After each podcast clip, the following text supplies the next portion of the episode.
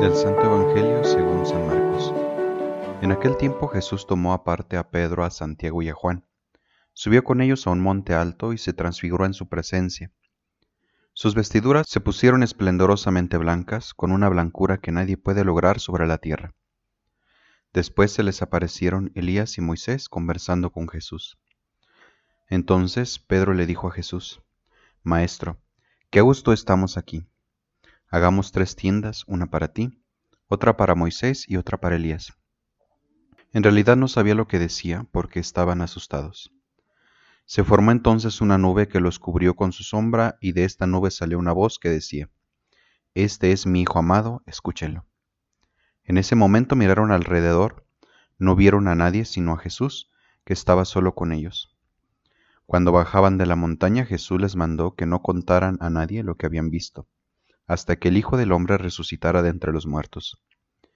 Ellos guardaron esto en secreto, pero discutían entre sí qué querría decir eso de resucitar de entre los muertos.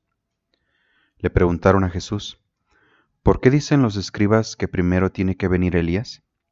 Él les contestó, si fuera cierto que Elías tiene que venir primero y tiene que poner todo en orden, entonces, ¿cómo es que está escrito que el Hijo del Hombre tiene que padecer mucho y ser despreciado?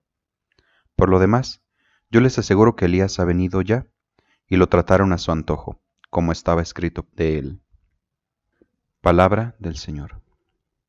Te saludo nuevamente, amigo, amiga de Jesús para Millennials.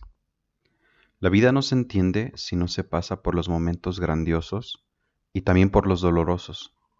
Lo que nos alienta a seguir quizás sea esa presencia que brilla en nuestra vida cuando nos sentimos delante de Dios pero no se puede negar que la vida también trae sufrimientos. Tú y yo, como estos tres discípulos, nos surgen experiencias de Dios que nos alienten a seguir adelante. Pero incluso de estas pueden surgir dudas e incomprensiones, como le pasó a ellos tres.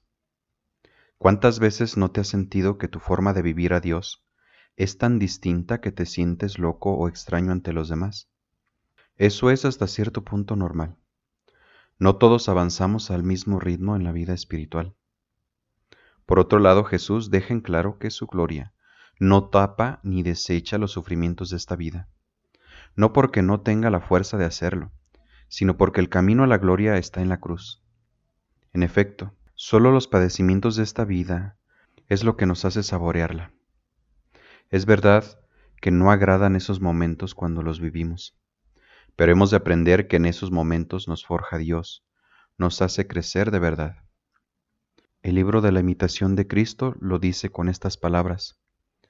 Si de buena gana llevas la cruz, la cruz te llevará a su vez hasta el fin que pretendes, allá donde se acaba el sufrimiento.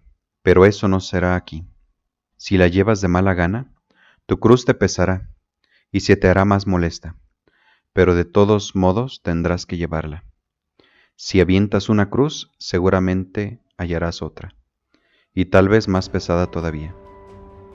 Que el Señor Jesús nos enseñe a disfrutar los momentos que nos da junto a Él, disfrutar esos momentos gloriosos, y que sepamos caminar en los momentos difíciles que se nos presentan en el camino de la vida.